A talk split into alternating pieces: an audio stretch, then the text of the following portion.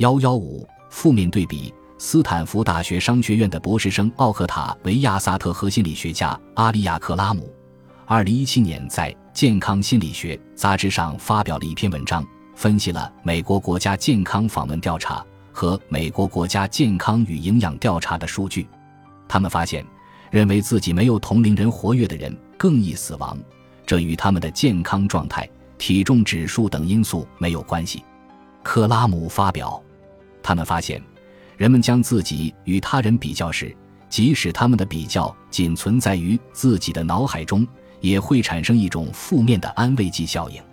你的实际运动量，比起你认为自己所做的运动量，对你长期健康的影响更大。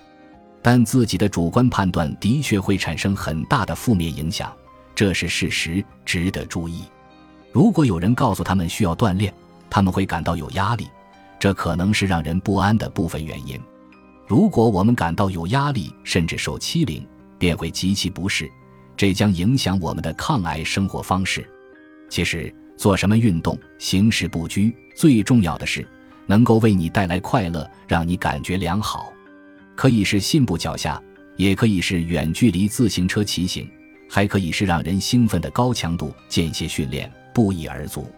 丹比特纳指出。在蓝色地带，人们的生活和运动不分彼此，浑然一体。在这些长寿之乡，活动随心，运动自然，如同游戏。